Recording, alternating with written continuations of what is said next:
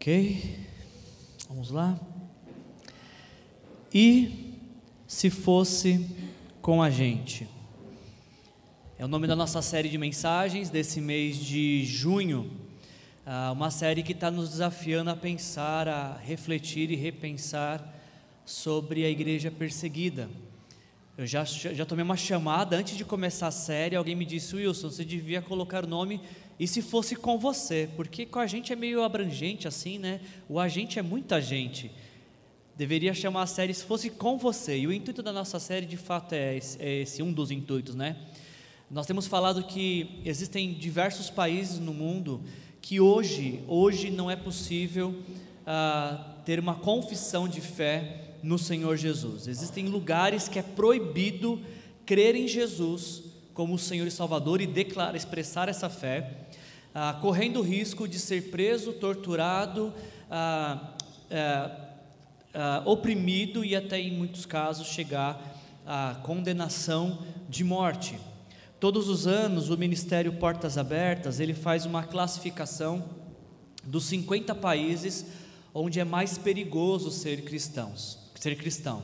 É, por, só para vocês terem uma noção, por mais de 20 anos, por mais de 20 anos, a Coreia do Norte é o país número um onde é proibido ser cristão e onde é mais perigoso ser cristão. Teve um ano que, se eu não estiver enganado, foi o ano de 2021 ou 22, que o Afeganistão encostou, teve a mesma pontuação, classificação de perseguição, mas a Coreia do Norte continua encabeçando essa lista. Esse ano, inclusive, ah, o pedido da Portas Abertas é que estejamos orando pelos 11 países os primeiros 11 países onde há maior perseguição, onde cristãos de fato são torturados, presos, mortos, são oprimidos, isolados socialmente, não podem comprar, não podem vender, ah, onde realmente é perigoso ser cristão. Só para vocês terem uma noção, um depoimento sobre Portas Abertas, nós temos uma revista digital que foi disponibilizada para os líderes e o seu líder de célula pode disponibilizar para você também, se assim você tiver interesse. Ah, na reportagem feita sobre a Coreia do Norte, o texto diz o seguinte: os cristãos norte-coreanos enfrentam o contexto de perseguição mais intenso já visto desde que a Portas Abertas começou a monitorar os dados. Eles não têm espaço na sociedade, eles não podem se encontrar com outros cristãos para realizar cultos, nem em público nem em privado. E quando alguns deles se arrisca formando igrejas secretas, vive sobre a ameaça constante ah, da punição. A reportagem da diz, do, da revista do Portas Abertas, que os cristãos sempre foram os principais alvos do ataque do regime uh, do governo eh, norte-coreano.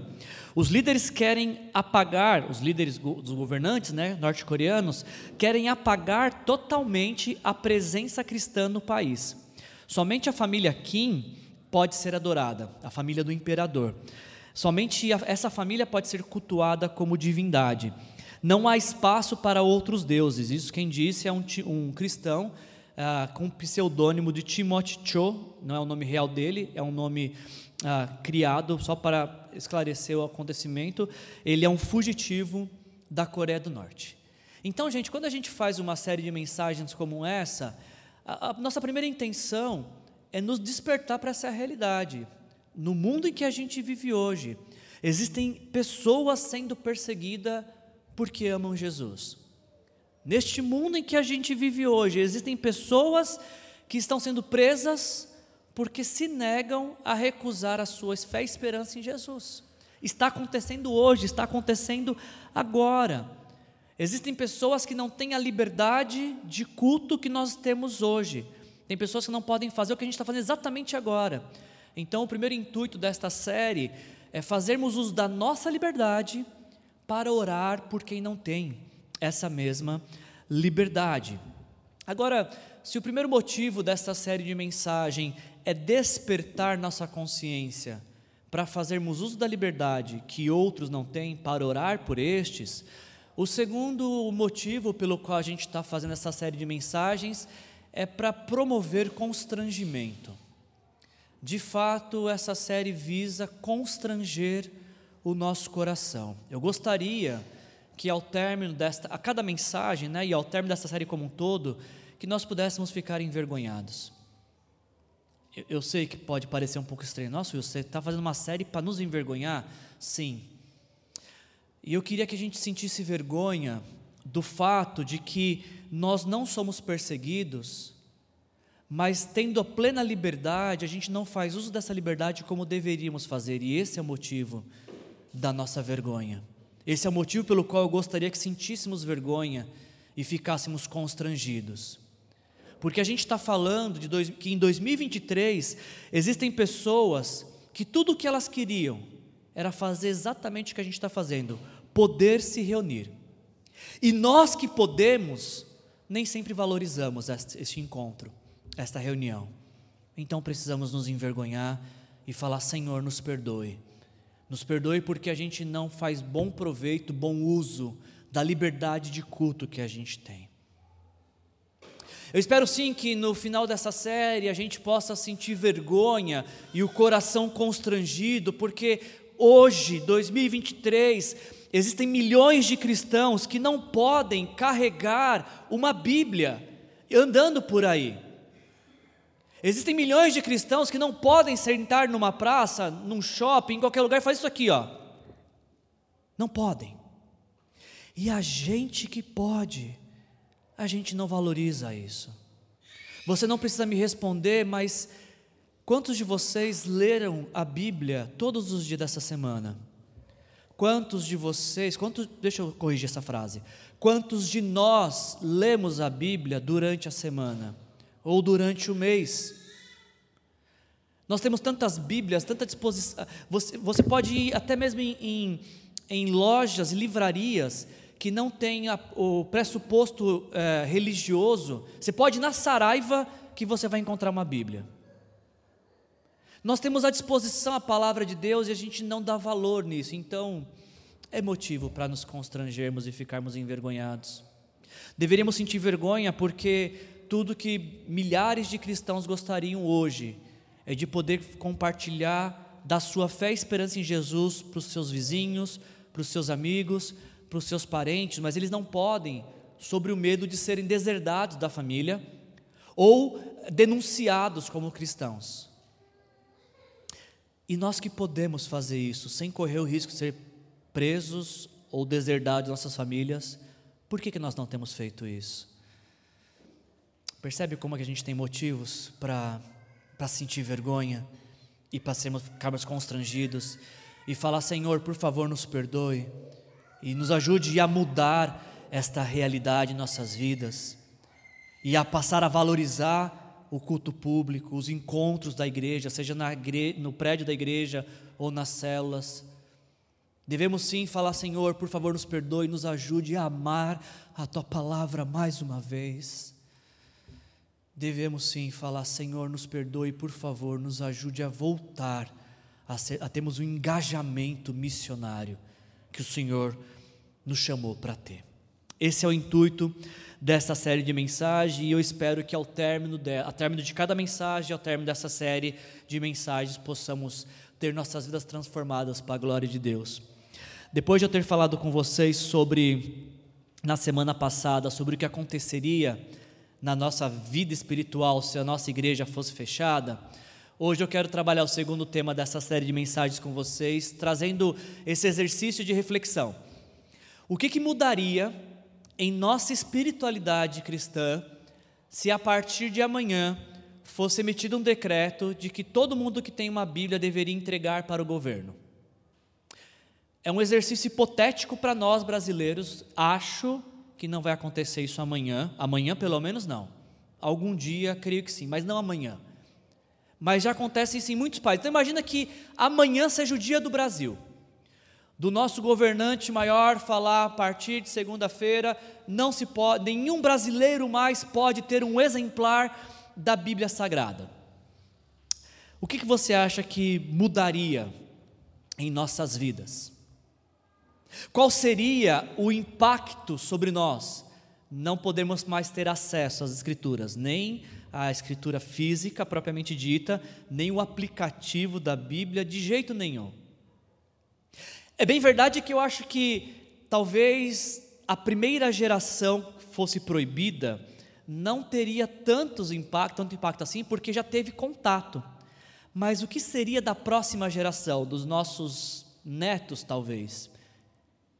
Se eles nascessem em um mundo onde a gente falasse Bíblia Sagrada, eles falassem: o que, que é Bíblia Sagrada? nunca vi, nunca peguei na mão. Qual seria o impacto sobre uma sociedade formada sem ter um, um único exemplar da Bíblia Sagrada? Você consegue imaginar isso? Se você tem dificuldade para desenhar na sua mente esse cenário, uh, existe alguém que já fez isso. Uh, foi alguns anos atrás, uh, foi lançado o filme O Livro de Eli. Eu particularmente não recomendo esse filme, eu acho ele um filme um tanto quanto violento, mas eu trago para nossa discussão apenas porque o, o filme O Livro de Eli retrata esse cenário. O filme, o filme, o livro de Eli, conta a história de uma sociedade devastada pela guerra e que há 30 anos uh, existe uma comunidade, algumas comunidades de sobreviventes tentando viver no mundo pós-guerra. E nesse mundo pós-guerra não existe Bíblia. Uh, existe uma sociedade que há 30 anos está vivendo pós-guerra, mas sem um único exemplar da Bíblia. Então a gente tem esse personagem, o Eli, que é interpretado pelo Denzel Washington, e ele está a caminho de uma comunidade de sobreviventes e ele carrega um livro com ele, na mochila dele. E toda vez que ele faz uma pausa, a cada lugar que ele para para dormir, antes ele faz uma leitura deste livro. Guarde isso, por favor, isso é muito importante para a nossa mensagem. Toda vez que ele para, ele lê por 30 anos, toda vez que ele tem um tempo vago, ele lê esse livro que ele carrega. O livro que o Eli está carregando para levar para essa comunidade de sobreviventes, ele também é objeto de busca do vilão do filme, o Carnegie, que ele é o líder de um vilarejo de pessoas cruéis, de pessoas ah, do pior tipo de ser humano que existe, dominado pela perversidade, um, um vilarejo extremamente cruel e perverso. E o Carrig também quer este exemplar, está à procura do, de um exemplar bíblico, porque ele acha que se ele tiver esse exemplar, ele pode exercer uma nova forma de governo e domínio sobre as pessoas que não têm, porque ele seria o portador do livro sagrado. Então, da metade do filme, mais da metade do filme para frente, essa é a batalha que se desenha. O Eli tentando levar o livro para a comunidade de, de sobreviventes e o Carrig tentando é, roubar esse livro para ele. O Eli acredita que esse livro tem poder de restaurar a paz na humanidade. E o Carrig tem, tem, acredita que esse livro tem poder, lhe concederia poder para oprimir e controlar todas as pessoas. E, e, o livro se trata da Bíblia Sagrada. Agora, se você não assistiu o filme, essa é a hora que você põe a mão nos ouvidos e começa a falar: lá, lá, lá, lá, lá, não quero ouvir, porque eu vou dar spoiler. Eu vou contar o que acontece no filme. No final do filme, alguém quiser se retirar, pode se retirar, essa é a hora. No final do filme, de fato, o Kai, no último relance assim, o Carrig consegue roubar o livro e o Eli foge todo ferido para essa comunidade de refugiado. E a hora que o Carrig acredita que ele conseguiu roubar o livro, ele abre o livro, a Bíblia está em braille. E o Eli, aparentemente, era cego. E o filme termina então com essa última cena do Eli recitando palavra por palavra que ele memorizou da Bíblia Sagrada, para que a Bíblia pudesse então ser reproduzida para muitas e muitas pessoas para que a paz mundial pudesse ser restabelecida e as pessoas pudessem ter suas vidas transformadas, de vidas perversas em vidas santas. Você pode estar pensando assim, ah, Wilson, mas isso é, é ficção, né? É obra de ficção. É verdade, o filme é uma obra de ficção. Mas o que me chama a atenção nessa história é que, assim como no filme, uma sociedade sem palavra de Deus ela está destinada à degradação. Não existe esperança de melhoras para uma sociedade onde não há valores da palavra de Deus.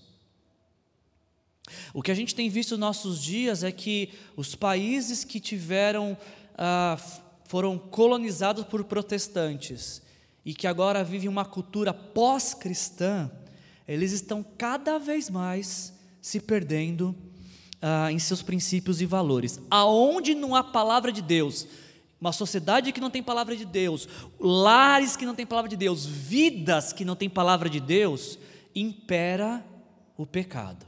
O pecado passa a ser a norma de vida, o valor a ser vivido. É verdade que o filme O Livro de Eli é só uma ficção, mas assim como no filme O Livro de Eli, onde tem um vilão que quer usar a Bíblia Sagrada para manipular pessoas, em nossos dias também tem pessoas que fazem mau uso das Escrituras para exercer domínio, poder opressivo sobre outros. Eu não sei se você sabia essa parte da história, mas ah, por volta do ano 1500, só existiam três versões bíblicas: os originais grego e hebraico, Novo Testamento em grego, Antigo Testamento em hebraico e a Vulgata Latina, que é a tradução do grego e hebraico para o latim.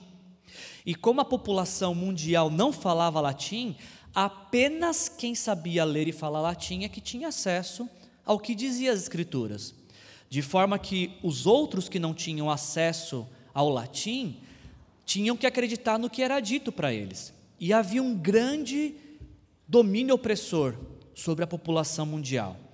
E é por esse motivo que Martinho Lutero, reformador da igreja, decide traduzir a Bíblia do hebraico e do grego para o alemão, a língua do povo, para que todos tivessem acesso à leitura bíblica.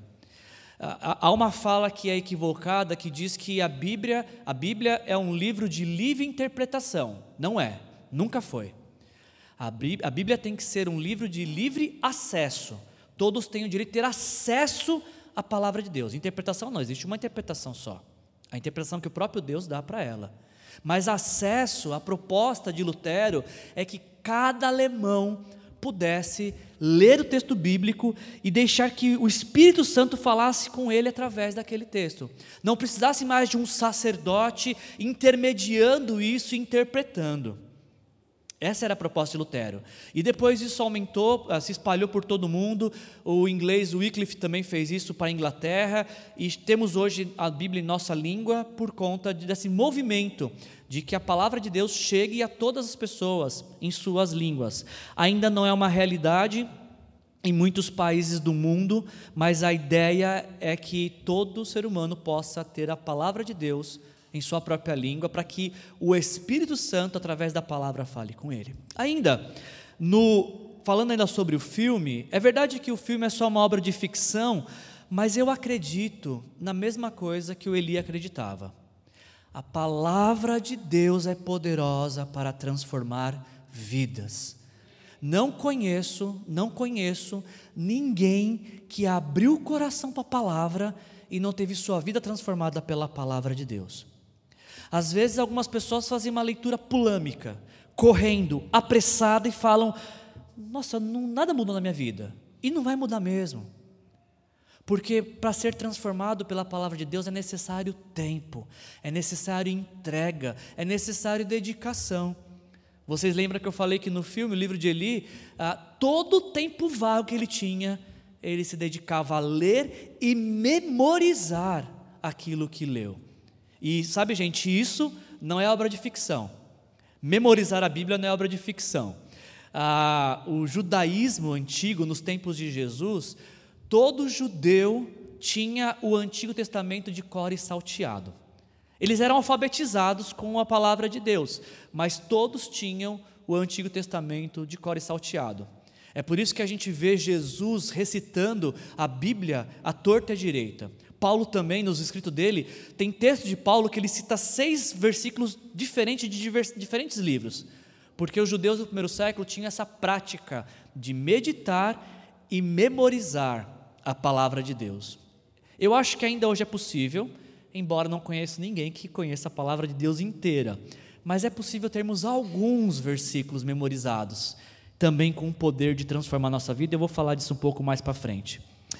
A gente não vive aqui no Brasil em um mundo pós-guerra, onde os exemplares foram destruídos. Muito pelo contrário, nós vivemos em um país ah, em que é assustador a quantidade e a diversidade de exemplares da Bíblia que a gente tem. Eu falei isso acho que semana passada com vocês, né? Que na minha casa eu contei, não chute, tá? Eu contei, eu tenho 14 Bíblias. Alguém tem mais que 14? Só para a gente saber. Gente, a gente tem. É difícil uma casa, sentar numa casa hoje, que não tem Bíblia. E existem inúmeras versões. Existe a NVI, que é a que a gente mais usa aqui na igreja, existe a NVT, existe a ARA, existe a ARC, existe a nova linguagem de hoje, existe a mensagem, existem inúmeras versões de Bíblia. Existe a Bíblia do homem, a Bíblia da mulher, a Bíblia da criança, a Bíblia do canhoto, a Bíblia de quem tem olho azul. Existe uma variedade de Bíblia.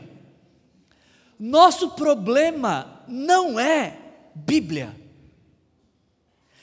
Até mesmo quem não tem condições de ter uma Bíblia, ganha a Bíblia. Existe um ministério chamado Gideões que eles entregam o um Novo Testamento, Salmos e Provérbios, é isso, Martins? Salmos e Provérbios nas escolas em presídios. Eu acho muito difícil existir um brasileiro que não tem uma Bíblia em sua casa, e mesmo aqueles que não têm, acho difícil encontrarmos um brasileiro que nunca pegou em uma Bíblia.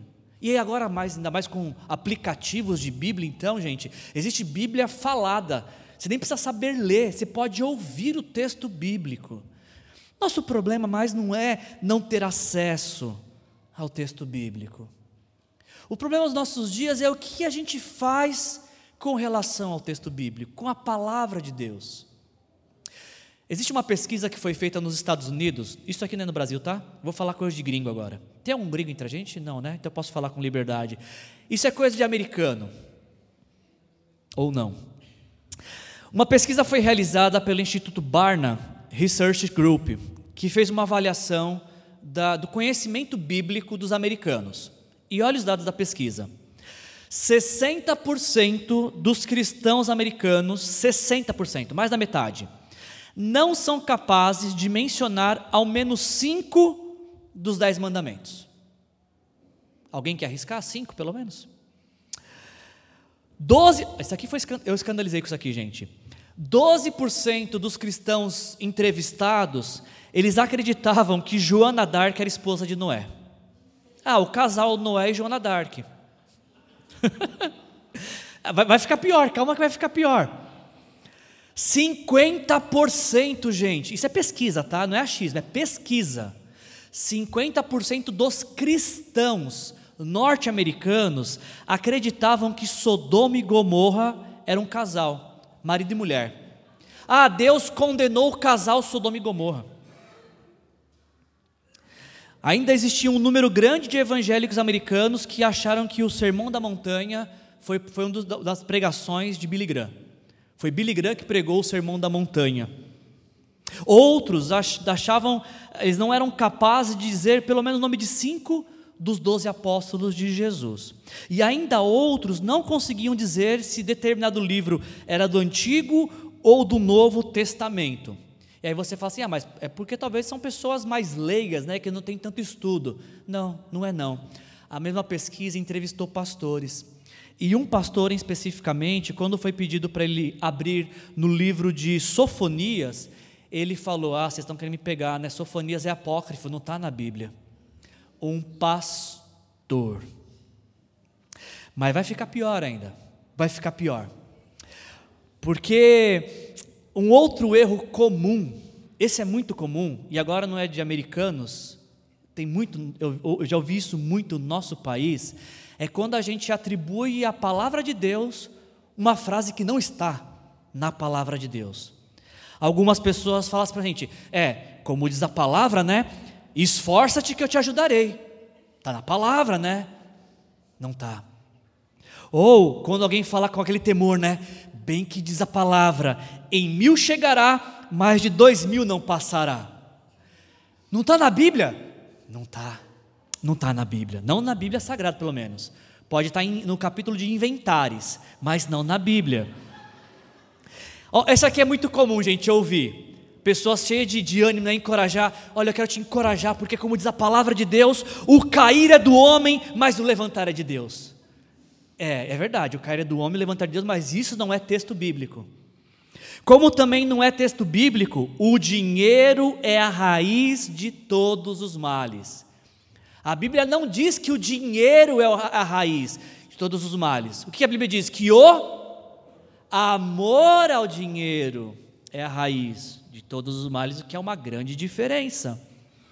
Essa aqui eu gosto muito também. Assim, gosto de te falar, é triste, mas é engraçado. Quando alguém fala assim para a gente, é como diz a palavra, né? Quem não vem pelo amor, vem pela dor. Ou quando alguém diz, bem que o Senhor é soberano, Ele é tão soberano que, como diz a palavra, não cai uma folha da árvore sem que Deus queira. Nada disso está na Bíblia. Mas essas pressuposições surgem de quem não lê Bíblia, de quem não tem a prática devocional diária, o tempo reservado para se encontrar com Deus na palavra. A grande pergunta que a gente precisa responder nessa noite é a seguinte: por que a palavra de Deus é tão negligenciada em nossos dias, principalmente por aqueles que a deveriam amá-la. Eu não me espanto com o fato de alguém que não crer em Jesus não conhecer a palavra. Isso não é surpresa, é esperado na verdade. O que me espanta são pessoas que frequentam nossas igrejas por 5, 10, 20 anos e que falam para mim, Wilson, o cair é do homem, o levantar é de Deus, como diz a palavra. É isso que me assusta.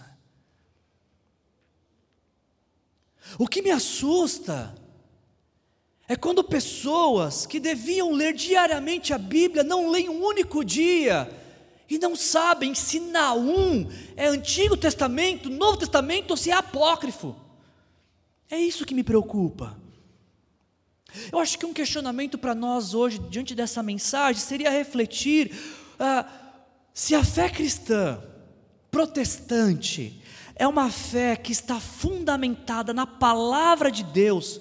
Essa foi a batalha dos reformadores, levar a palavra de Deus a todas as pessoas. Se a nossa fé está alicerçada no que Deus disse em Sua palavra, e os cristãos evangélicos não estão tendo a lendo a palavra, aonde que eles estão alicerçando sua fé? No TikTok? Nos Reels do Instagram? Na caixinha de promessa, talvez. Se uma pessoa se diz seguidora de Jesus, mas ela não lê a Bíblia, que Jesus que ela está seguindo? Se o nosso Deus escolheu se revelar pela palavra, e nos nossos dias existem muitos cristãos que não leem a palavra, que Deus que elas estão conhecendo? Se o Deus que nós afirmamos ser Criador do céu e da terra, o Deus e Pai de nosso Senhor Jesus Cristo, se revela pela palavra de Deus. Se o Espírito de Deus trabalha em nossas vidas por meio da palavra, e algumas pessoas se recusam a ler a palavra, tais pessoas estão sendo transformadas no quê? Estão tomando qual molde sobre suas vidas? De fato, a palavra de Deus ela não é proibida em nosso país ainda. Agora, o que eu queria com essa mensagem é de repente voltar, que nosso coração fosse reaquecido por essa paixão pela palavra de Deus. Que pudéssemos mais uma vez voltar a dar à palavra de Deus o devido valor e que ela tenha o devido lugar em nossas vidas. Eu tenho um texto que eu queria meditar com vocês sobre isso, para nos inspirar nessa, nessa jornada. E eu quero ler com vocês o Salmo 119. A gente vai ler do versículo 9 ao versículo 16. Por favor, se você tiver com a sua Bíblia, abra aí. Ou se você tiver no seu aplicativo, é, também abra aí. Salmo 119. A gente vai ler do versículo 9 até o versículo 16. Ouça com seus ouvidos a minha voz, mas com seu coração ouça o que o Espírito Santo quer falar comigo e com você nesta noite, em nome de Jesus. O salmista pergunta no versículo 9: Como pode o jovem manter pura a sua conduta? Vivendo de acordo com a tua palavra. Eu te busco de todo o coração.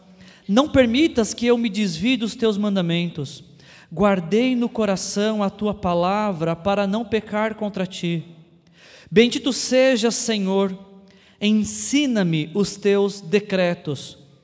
Com os lábios repito todas as leis que promulgaste. Regozijo-me em seguir os teus testemunhos como os que se regozija com grandes riquezas. Meditarei em teus preceitos e darei atenção às tuas veredas. Tenho prazer nos teus decretos, não me esqueço da tua palavra. Até aqui. Eu não sei se você já tinha lido o Salmo 119 como um todo. Esse é o capítulo mais longo da Bíblia Sagrada. O Salmo 119, ele tem 176 versículos. E todo este salmo, com todos os seus 176 versículos, eles têm um único propósito: nos falar do amor que nós devemos ter pela palavra de Deus. A, a lei que se refere o salmista, ela não está falando de requisitos a serem cumpridos propriamente dito, mas está falando de toda a instrução da palavra de Deus. No Salmo 19, você vai ver sinônimos para a palavra de Deus, como ah, mandamentos, declarações, juízos, estatutos, ordenanças, instruções, preceitos, testemunhos, promessa, caminho, vereda. Todas essas palavras são sinônimos para a palavra de Deus para a revelação de Deus. Eu não sei se você percebeu isso no texto que nós lemos, mas olhe quantas vezes aparece a ideia de palavra, o salmista abre e fecha com isso, e quantas outras vezes aparece o sinônimo da palavra de Deus. Outra coisa importante que você precisa saber sobre o Salmo 119, eu não sei se a sua Bíblia tem isso. As Bíblias mais antigas, o Salmo 119 ele é dividido em, de oito em oito versículos, e cada versículo aparece, cada divisão aparece com uma letra do alfabeto hebraico. Aleph, Bet, Gimel, Dalet, Rei e assim por diante. E por que, que isso acontece? Porque em cada uma dessas divisões, o salmista vai começar o salmo com a primeira letra do alfabeto. No nosso caso aqui, todo versículo começa com a letra Bet. Acho que seria inclusive uma dica para os líderes, um bom, um bom quebra-gelo. Pensar como é que a gente faria um salmo se fôssemos usar só a letra A, por exemplo. Ao Senhor declaro: amo o Senhor de todo o meu coração. Ah, aos que me perseguem, digo: afastem-se de mim. Percebe? Tudo com letra A. Eu acho que fosse com a letra Z ia ser mais difícil, mas não sei, acho que Deus daria graça para a gente. Mas a ideia do salmo é essa. Ele é dividido dessa forma. Ele sempre começa com a, a primeira letra uh, de cada parte do alfabeto hebraico. Especificamente falando do, do salmo que nós meditamos hoje, o Salmo 119, versículo de 9 a 16, uh, o salmista ele tem uma inquietação. Ele tem uma pergunta em seu coração. Ele está diante de um dilema para o qual ele procura uma resposta. E qual que é o dilema do salmista? Como o jovem pode manter pura a sua conduta? Rômulo já falou jo para jovens para a gente algumas semanas atrás. A ideia de jovem surge de novo. Eu acho que Deus está querendo falar alguma coisa com nós jovens daqui da igreja. Uh, eu queria destacar duas palavras aqui dessa inquietação do salmista. A primeira palavra que me chama a atenção e me, me provoca uma reflexão é que o salmista está preocupado com a pureza dos jovens. E como na sequência do salmo ele vai começar a falar na primeira pessoa: Eu guardo a tua palavra, eu te busco, eu me regozijo. Eu penso que o salmista está falando para ele mesmo. Ele é o jovem e a preocupação dele é que, como ele, jovem, pode manter pura a sua conduta. A pergunta que eu queria fazer para você é: por que, que o jovem, e na verdade todos nós, precisamos ter uma conduta pura? Qual seria o contrário de uma conduta pura? Quando o salmista está falando, usando a palavra pura aqui, falando de pureza, ele não está falando ah, de uma pureza, de uma, de uma limpeza física, ele está falando de uma pureza moral, de retidão, de integridade. A mesma palavra de pureza que o salmista usou aqui também é usado em Provérbios capítulo 20, versículo 9, quando o autor de Provérbios diz: Quem poderá dizer, purifiquei o coração e estou livre do meu pecado? Essa é a ideia de pureza na mente do salmista. Ele quer falar, ele quer estar tá preocupado em como que ele pode ter uma vida livre do pecado, uma vida que glorifique a Deus, uma, li, uma vida livre da opressão maligna, do controle do pecado sobre sua vida e como sendo puro, ele pode ter uma vida então governada por Deus. Esse salmista, esse jovem, ele quer ser puro diante de Deus, ele quer ter uma vida que não seja mais governada pelas paixões pecaminosas da juventude, mas que seja governada pela santidade de Deus. Então, esse é, esse é o primeiro questionamento dele: como é que eu faço isso? E a segunda questão que ele levanta é sobre conduta. Ah, ele vai falar isso ah, por duas vezes nesse trecho. Ele começa falando no, sobre conduta no versículo 9, e no versículo uh, ah, 15 ele vai falar mais uma vez sobre isso. Ele vai usar a palavra, para nós foi traduzida como vereda, mas é a mesma palavra usada aqui. E a ideia é não propriamente um caminho a ser trilhado, como o caminho que a gente pega daqui até a nossa casa, mas ele está falando de um estilo de vida. Como é que eu conduzo a minha vida de maneira pura? Que, que decisões que eu devo tomar? Ou como tomar decisões na minha vida que me levem a uma pureza, a viver de acordo com a vontade de Deus? Mais uma vez, a palavra caminho, conduta ou vereda, ela também é utilizada em Provérbios capítulo 4, versículo 14. Apenas para a gente ter uma ideia disso, ele diz: Não sigo ah, pela vereda dos ímpios, nem ande pelo caminho dos maus. Essa é a ideia. Caminho, não a estrada propriamente dita, mas comportamento, escolhas de vida. Em outras palavras, a inquietação do salmista, o que o leva a fazer essa poesia, é como que ele faz escolhas que vão conduzir seus passos na direção da, da vontade de Deus e da santidade de Deus. Para que isso aconteça, para que um caminho de pureza seja estabelecido, para que o jovem, na perspectiva do salmista, não escolha caminhos que Deus não escolheu, para que o jovem, na perspectiva do salmista, não manche a sua vida com o pecado ao longo da jornada, para que o jovem ah, seja capaz de fazer escolhas que glorifiquem a Deus ao longo de sua vida na perspectiva do salmista, só tem uma única alternativa. Qual é? Vivendo de acordo com a tua palavra. Quando o questionamento surge à mente do salmista, como viver de maneira pura? A resposta que ele encontra é: vivendo de acordo com a palavra. Para o salmista parece não haver uma outra alternativa de pureza, de santidade, de retidão, que não seja por meio da palavra de Deus. Para o salmista, a resposta que ele encontra é que a única coisa que pode direcionar seus passos é a palavra de Deus, nada mais e nada menos. Um outro questionamento que me inquietou na preparação dessa mensagem é que o salmista está muito preocupado sobre manter a pureza. E a pergunta que eu te faço é: por que, que o salmista ele quer manter a pureza? Ele não quer ser puro, ele quer se manter puro. Por qual motivo? Parece que o salmista, ele entendeu que todo ser humano nasce impuro.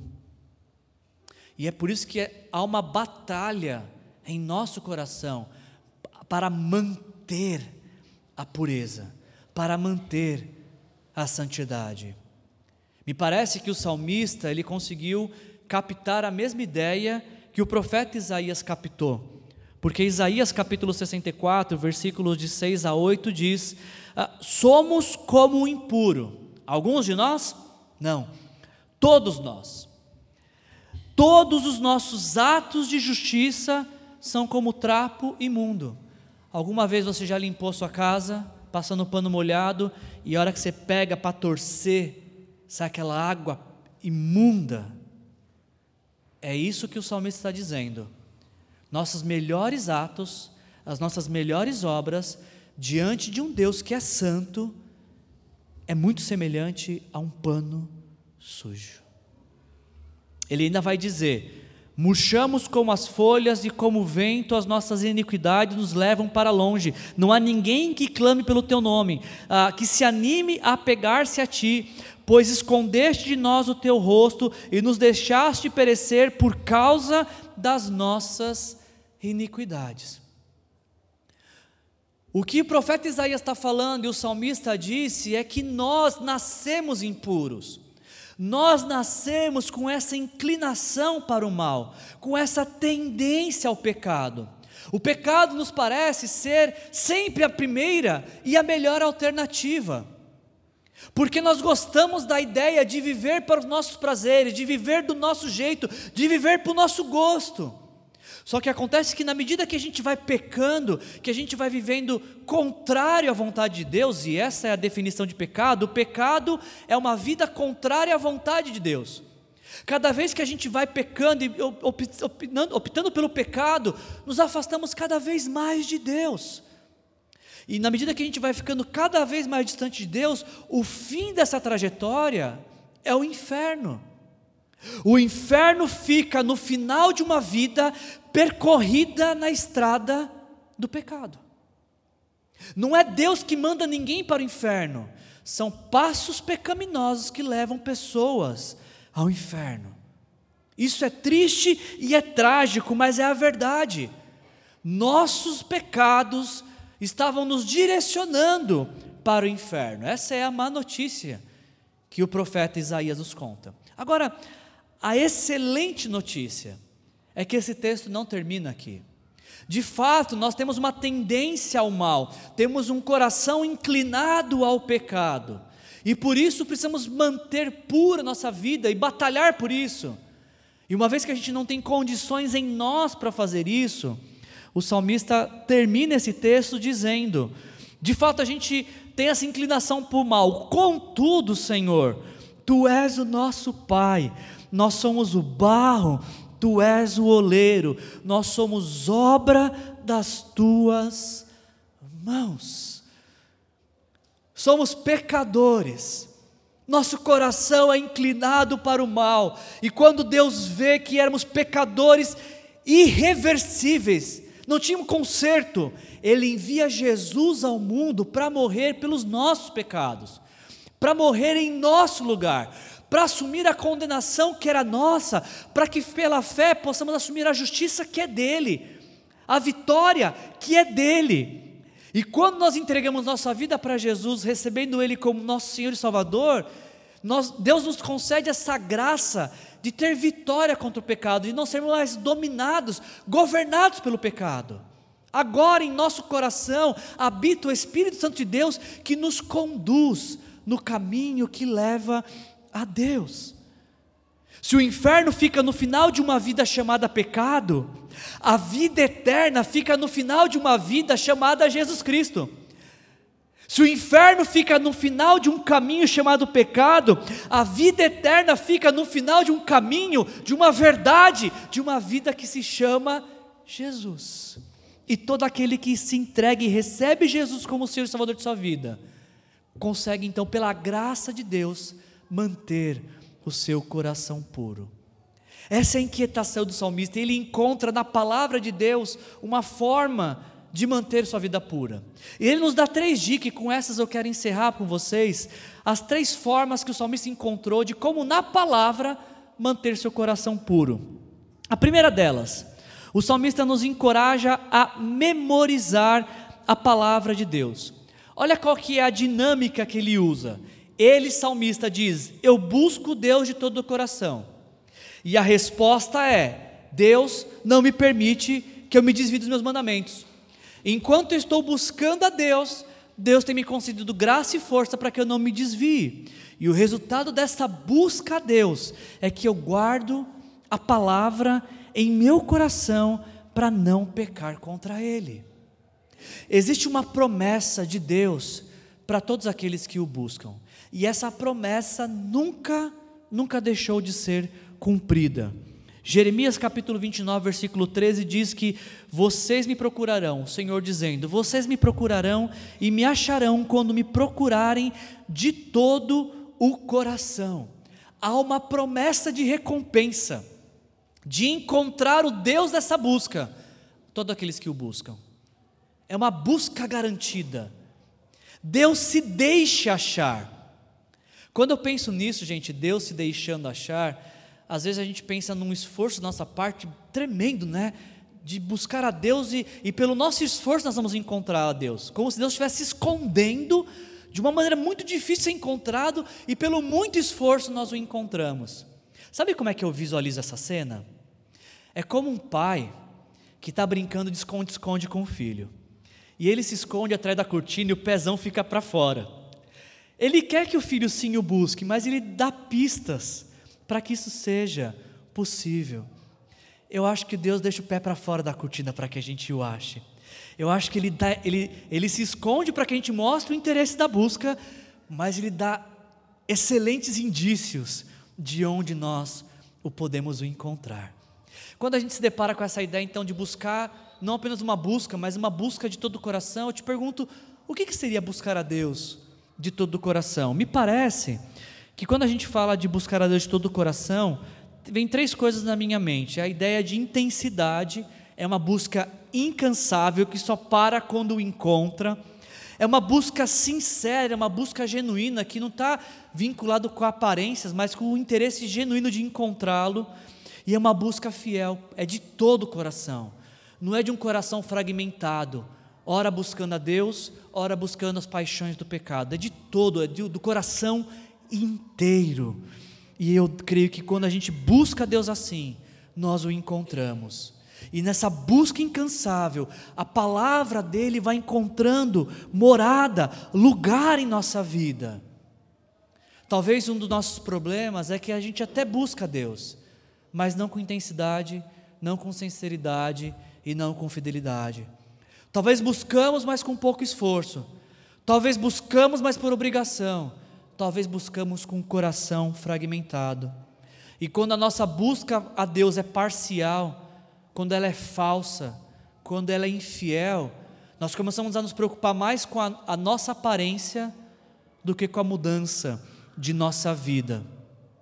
Se, se o meu referencial moral não é esta busca intensa, sincera e fiel, se a palavra de Deus não tiver encontrado raízes profundas em minha vida, o máximo que a gente vai conseguir é mudar o nosso comportamento, mas nunca a motivação do nosso coração. E é por isso que a gente peca tanto, porque estamos tão preocupados com o comportamento e poucos preocupa pouco preocupados com a motivação do coração. Não existe vida em pecado cuja palavra de Deus seja guardada no coração. Quanto mais da palavra de Deus tivermos guardado no coração, menos pecaremos. E o contrário é verdadeiro. Quanto menos da palavra de Deus houver em nosso coração, maior será a nossa recorrência em pecados. Eu fui confrontado esses dias, eu comecei a ler um livro que eu acho que vai estar disponível para a gente no segundo semestre para venda. Se você for ler dois, livros, ler dois livros esse ano, esse aqui precisa ser um desses livros. Cuidado com a alma. Nesse livro, o autor Rob Hamer ele está falando sobre essa diferença de mudança de comportamento para mudança de motivação. E olha o que ele diz sobre essa, essa ideia. Muitas vezes na igreja, nós estamos focados no gerenciamento do comportamento ou no gerenciamento do pecado. Por exemplo, imagine que alguém está lutando com o vício da pornografia. A pessoa se sente mal por isso, porque cada vez que ela cai em pecado, se enche de vergonha. E para piorar as coisas, seu cônjuge o pega navegando num site pornográfico. E agora eles estão vivendo em uma crise matrimonial. Ele continua dizendo: quando isso acontece, muito frequentemente o foco acaba se convertendo em superar o vício da pornografia. Trata-se o vício como se o vício fosse o problema, o inimigo a ser derrotado. Mas preste atenção nisso. Na realidade, na maioria das vezes, a pornografia e qualquer que seja o outro pecado, a mentira, o roubo, a, a ira, a, a, cobiça, a inveja, troque pornografia por qualquer outro pecado que você comete. Ah, a gente trata essas coisas como se elas fossem a doença, mas não é, é só o sintoma. E ele diz: se vamos experimentar uma verdadeira transformação, devemos nos ocupar das questões do coração e não só dos comportamentos exteriores. É muito comum a gente focar no comportamento sem mudar a motivação do coração. E é por isso que o comportamento se repete, porque o coração não foi mudado com a palavra de Deus. E ele ainda vai dizer o seguinte: Deus está menos preocupado com o nosso comportamento do que pensamos. Ele está muito mais preocupado com o nosso coração do que podemos imaginar, porque Deus sabe. Deus sabe que se no nosso coração, se nosso coração está sadio e corretamente alinhado com Ele, o nosso comportamento vai fazer o mesmo. Você não precisa batalhar para mudar o comportamento. Muda o coração que o comportamento também muda. Ainda, se ele diz, agora, se a gente se alinharmos nosso comportamento sem lidarmos com a condição do nosso coração, nos tornaremos fariseu nas melhores das hipóteses. Uma aparência piedosa com o coração sujo pelo pecado. Ele nos encoraja dizendo: a chave é olhar para o coração. E eu acrescentaria: a chave é olhar para o coração e enchê-lo com a palavra de Deus. O salmista vai nos dizer também que uma outra forma de ter a vida pura, manter pura a vida pela palavra de Deus, vem através do compartilhar dessa palavra. Me chama muita atenção que o salmista ele, ele, ele tem uma expressão de louvor a Deus, ele fala: Bendito seja o Senhor, me ensina os seus decretos. E o que, que ele faz quando ele aprende os decretos de Deus? Com os lábios eu repito, eu reverbero, eu compartilho daquilo que aprendi, eu não guardo para mim. Eu quero que todos saibam o que eu descobri. Me parece que de fato essa é uma prática bíblica que a gente perdeu ao longo do tempo. Pela Bíblia inteira, você vai ver alguém que aprendeu algo de Deus e compartilhou com outro. Moisés fez isso com Josué, Elias fez isso com Eliseu, Paulo fez isso com Timóteo. A gente podia falar de inúmeros exemplos. A pergunta que eu te faço é: você está fazendo com quem isso? Para quem você está contando o que você tem aprendido de Deus? Jesus vai dizer que de fato o compartilhar é uma prática de quem aprende, porque em Lucas capítulo 6, versículos 43 e 45, Jesus fala: Nenhuma árvore boa dá fruto ruim, nenhuma árvore ruim dá fruto bom toda árvore é reconhecida por seus frutos. Ninguém colhe figos de espinheiros, nem uvas de ervas daninhas. Preste atenção que Jesus fala, e é Jesus que está falando: o homem bom tira coisas boas do bom tesouro que está em seu coração. E o homem mau tira coisas más do mal que está em seu coração. Por que, que acontece isso? Porque a boca, ela só pode falar do que está cheio o coração. Se o seu coração estiver cheio da palavra de Deus, o que é que você vai falar? Da palavra de Deus. Se o seu coração estiver vazio da palavra de Deus, o que, que você vai falar? Um monte de bobeira, um monte de coisa improdutiva. Eu não me esqueço de uma senhora que nós pastoreávamos lá em Itatiba. ela nos ligava para falar qualquer coisa. Ah, Wilson, vocês vão precisar de alguma coisa essa semana? Ah, Wilson, é, vai acontecer tal programação na semana? Imagina qualquer assunto aleatório. Quando terminava a ligação, ela falava: Wilson, antes de terminar a ligação, posso deixar uma palavrinha com você? E aí ela compartilhava um versículo que ela leu naquele dia. Gente, não falhava uma ligação.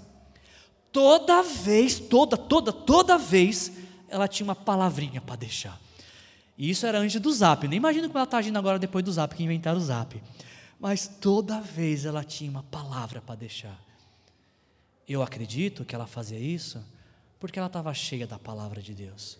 Pessoas cheias da palavra de Deus compartilham a palavra de Deus, porque a gente só pode falar do que está cheio o nosso coração. E por fim, gente, depois que o salmista nos diz que mantemos puro o nosso caminhar pela palavra de Deus, através da memorização, através da proclamação, ele vai falar que nós mantemos puro o nosso caminho pela palavra de Deus através da contemplação. Não é uma simples leitura pulâmica. Contemplar é muito mais do que ver. Contemplar é admirar, contemplar é meditar, contemplar é gastar tempo e ter tempo proveitoso nesta meditação. Eu não sei se vocês já repararam isso, as nossas células todas as semanas acontecem e depois da pregação existem três perguntas.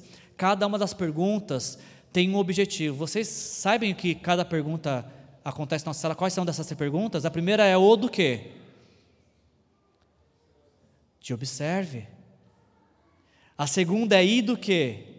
De interprete. E a terceira é A do quê? De aplique. Wilson, eu nunca tinha reparado, acontece na nossa cela, você não está vendo os avisos da igreja, porque toda semana a gente posta o estudo da igreja com uma pergunta de observação, uma pergunta de interpretação e uma pergunta de aplicação. É aleatório isso? É óbvio que não. É porque é desta forma que a gente estuda a palavra de Deus. Quando você faz a sua devocional, a primeira coisa que você tem que se perguntar, quando você olha o texto, é: o que está acontecendo nesse texto? O que aconteceu antes e o que aconteceu depois? Como é que eu posso ah, contar essa história com as minhas palavras? Essa é uma forma de você meditar e contemplar na palavra. A segunda forma, ainda dentro desse mesmo devocional, depois que você observou o cenário bíblico, é interpretar. Que, que ele está querendo dizer com isso? Aonde ele quer chegar? O que significa isso? E a parte mais importante é depois de você fez a observação, o que o texto, o que está acontecendo no texto, depois que você interpretou o que significa o texto, é pensar como é que eu posso colocar isso em prática na minha vida? Se esta é a palavra de Deus, quando eu leio, Deus está falando. Deus está falando para me fazer o que a partir do que eu li? Se no seu tempo devocional você não tem uma resposta de observação, uma resposta de interpretação e uma resposta de aplicação, volta para o quarto. Lê de novo o texto. Você não leu corretamente. Você fez uma leitura pulâmica para cumprir uma tabelinha, um requisito da religião. Se você lê a Bíblia e você não sai com uma coisa prática que você deve colocar, algo está errado na sua devocional. Nem que for no livro de crônicas. Nossa, o livro de crônicas, o, o texto que eu li só tem nome. Lê mais um pouquinho então. Leia até que você ouça Deus falando eu quero que você viva isso hoje. Esse é o meu plano para você neste dia.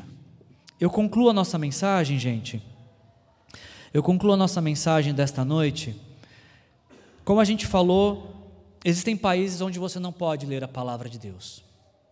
Ainda no Brasil podemos, mas o que aconteceria se não pudéssemos mais ler a palavra de Deus, se não tivéssemos mais acesso à palavra de Deus? A resposta é: se em seu coração a palavra estiver guardada, ninguém poderá arrancá-la da sua vida.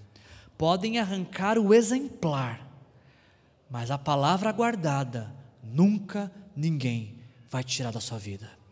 Quantas e quantas vezes, em momentos de dificuldades, Deus me trouxe à memória versículos que eu memorizei e que trouxeram conforto à minha vida. Já aconteceu com você isso? Você já passou por alguma situação em que você estava vivendo sem saída e você lembrou de um versículo que reviveu você? Isso só é possível, gente, pela muita meditação da palavra, pela leitura exaustiva, pela memorização. Podem um dia nos tirar o exemplar, mas ninguém pode tirar a palavra que encontrou raiz em nosso coração. O salmista parece que tem essa mesma impressão, como eu falei para vocês, o Salmo 119 é um salmo de declaração de amor pela palavra de Deus, e inúmeras vezes o salmista fala isso. Ele fala: Estou quase desfalecido. E o que, que ele faz depois? Aguardando a tua salvação, mas na tua palavra coloquei a esperança. A tua palavra é lâmpada que ilumina os meus passos e luz que clareia meu caminho. A explicação das tuas palavras ilumina e dá discernimento aos inexperientes. Dirige os meus passos conforme a tua palavra, não permitas que nenhum pecado me domine. Antes do amanhecer me levanto e suplico o teu socorro. E onde ele encontra socorro? Ele diz: Na tua palavra coloquei a minha esperança. Os poderosos perseguem-me sem motivo, mas é diante da tua palavra que meu coração treme. Será que a gente pode dizer isso essa noite? Que diante da palavra de Deus nosso coração está tremendo? Ele fala, ainda no versículo 169, Chegue à tua presença o meu clamor, Senhor. Dá-me entendimento conforme a tua palavra. Guarde a palavra em teu coração. A principal palavra que você precisa ter no seu coração, que vai abrir espaço para todas as outras, é que Jesus morreu por você, no seu lugar, para que você pudesse ter vida eterna. Deus amou o mundo de tal maneira que deu seu Filho unigênito para que todo aquele que nele crer não pereça, mas tenha a vida eterna. Guarde essa palavra no seu coração. Em nenhum outra salvação, porque debaixo dos céus nenhum outro nome é dado pelo qual importa que sejamos salvos. Guarde essa palavra em seu coração. Mas Deus prova o seu amor por nós pelo fato de Cristo ter morrido por nós quando ainda éramos pecadores. Guarde essa palavra no seu coração. Nenhuma condenação há para aqueles que estão em Cristo Jesus. Guarde a palavra no seu coração, porque esta palavra de vida eterna, alicerçada, enraizada no mais profundo do seu coração, te sustentará, te manterá em pé, te fortalecerá para tempos difíceis, seja por provações ou por privações. Feche seus olhos. Vamos orar. Pai, em nome de Jesus, obrigado, Senhor, pela tua palavra, Deus. Obrigado porque a tua palavra aqui nos traz vida, refrigério, renovo, direção. Obrigado, Senhor, porque temos acesso à tua palavra. Oramos nesta hora, Senhor, por aqueles nossos irmãos que não têm acesso à tua palavra e pedimos que o Senhor, Pai, em nome de Jesus, possa possibilitar que alguns exemplares cheguem até eles, mesmo que sejam apenas porções da Sua palavra, Senhor. Mas para que a pedimos que a igreja perseguida seja alimentada pela Tua palavra, porque, como diz o salmista, Senhor, quando colocamos a nossa esperança não na circunstância, não nas probabilidades, mas na Tua palavra, a vida começa a encontrar espaço em nosso viver, Senhor. E nós que temos acesso à tua palavra, Senhor, nos constrange mais uma vez, Senhor, para que tenhamos uma vida devocional que te encontre através da revelação da tua palavra, Senhor. Essa é a nossa oração nessa noite, em nome de Jesus. Amém. Se você precisa de oração, nós queremos orar por sua vida. Vem aqui à frente, ocupe uma dessas cadeiras. Alguém vai chegar para orar com você. Se você deseja entregar sua vida para Jesus, também vem à frente, a gente vai poder te conduzir nesse caminho. Que a graça de nosso Senhor Jesus Cristo, o amor do nosso Deus o Pai e a comunhão com o Espírito Santo nos leve para a palavra de Deus, para uma vida conduzida pela palavra de Deus. Sejam cheios do Espírito Santo. Jesus abençoe sua vida.